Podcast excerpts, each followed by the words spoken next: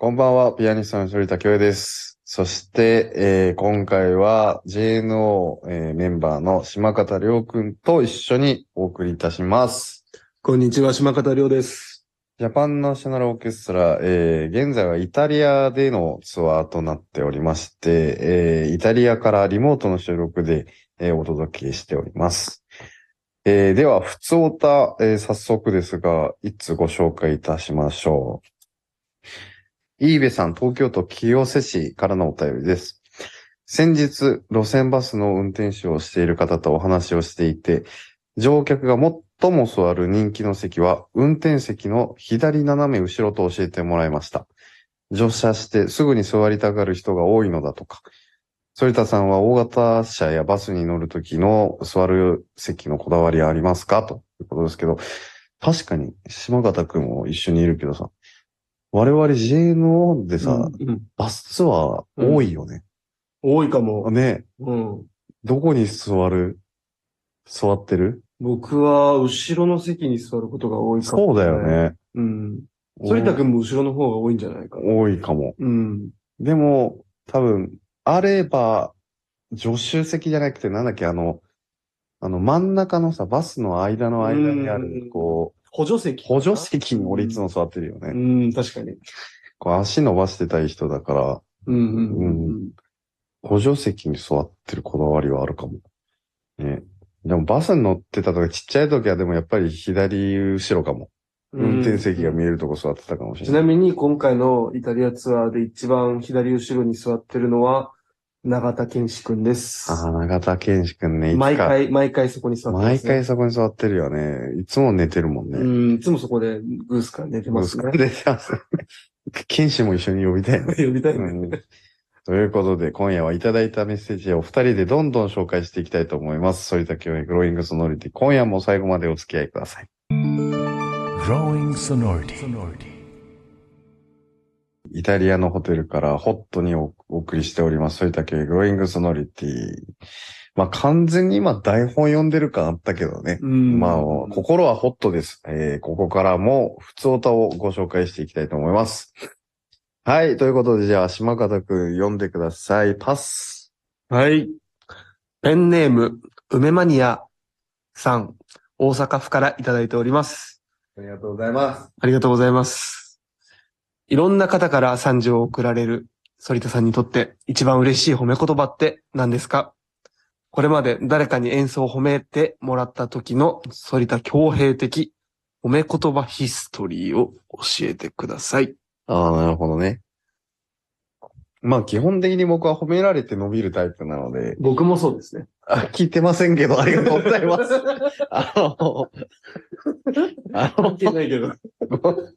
今回のグローイングソノリティは面白いですね。あの、JNO で唯一の AB 型同士が話すということなので、お互い話を聞いてないと思いますけど、あの、まあ、褒めるのは、褒められるのはととっても好きだし、あの、なんて言われたら、うん嬉しいかな。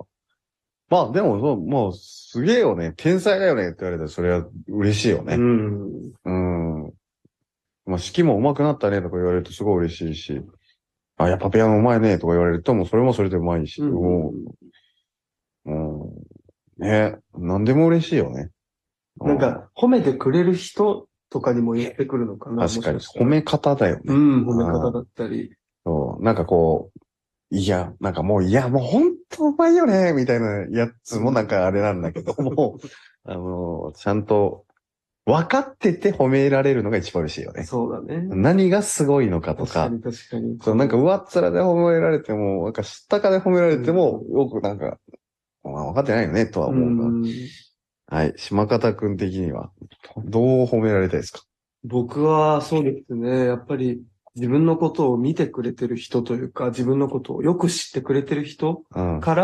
こうやっぱり本当に心から演奏に感動したっていうのが伝わってくる言葉だったり、うん。そういうのをもらったとき、あとはすごく、なんていうんですかね、翔さんのことを、あの、言ってくださったりするときは、本当に嬉しいなと思います。はい。では、メールその2も読んでいただきましょはい、任せてください。ソレイユさん、和歌山市からいただいております。番組開始以来、毎週欠かさずに聞いています。リモートでの収録が続くと、忙しく公演が続いているんだなと実感します。そんな世界中飛び回ってる反田さんに質問です。これまで訪れた国の中で、ご飯が美味しい国や街、おお教えてください。はいはい。旅の参考にさせていただきます。はい。ということです。ご飯が美味しいのは、いやー、うーん、どっちかなフランスとイタリア両方美味しいもんね。僕実はフランスに行ったことないんですけど、あそうか今イタリアにいるもんだからもうイタリアのもう頭しかないよね。そうだよ。今イタリアが強いね。そうそう圧倒的に。もう完全にそのもう体全体にイタリアそうのだね。食事が流れ込んでいるので。いやー、イタリアはやっ、イタリアかな僕は。フレンチよりイタリアン派だから、僕は。うん。あの、パスタが好きだし。うん。でもやっぱついでやっぱフランスだよね。僅差で2位がフランスかな。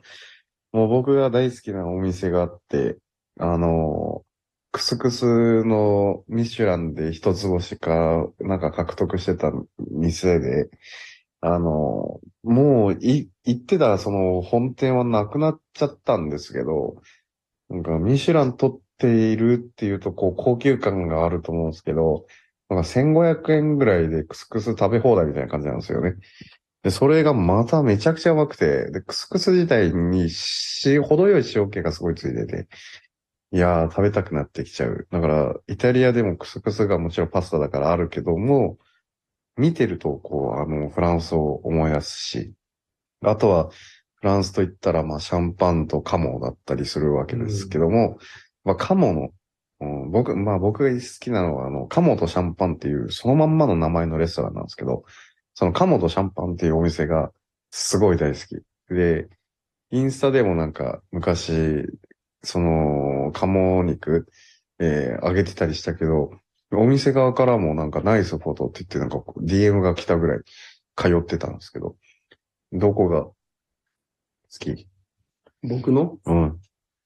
いや、もうそれこそね、イタリアはとんでもないことはもちろんなんですけど、うんやっぱり日本はすごい。いや、まあ絶対言うと思った。すごいよね。まあ、ね、一、まあ1位だよね、もちろんね。いやもう、もちろん1位なことを置いといてっていう感じ。殿堂入りで。もうちょっと信じられない、日本は。なんかやっぱこう、うん毎日さ、イタリアン小麦粉食べてて、ちょっときついよねち。ょっとね、お腹やっぱり膨れてくるし、だからまあ、わ今めちゃくちゃ和食食いたいもうんね。ん、そうね。でもやっぱこうやってイタリア10日間いて、いろんな街に連れて行っていただいて、やっぱりどこ行っても美味しいよね。そうね。もう何飲んでも美味しいし、何食べても美味しいし、なんか水が重くない？いや水も美味しい。水美味しいよね美味しいしやっぱり、あの、海岸が多くあるっていうことが理由なんじゃないかなと思うんだけど。ということで、えここで一曲ということで、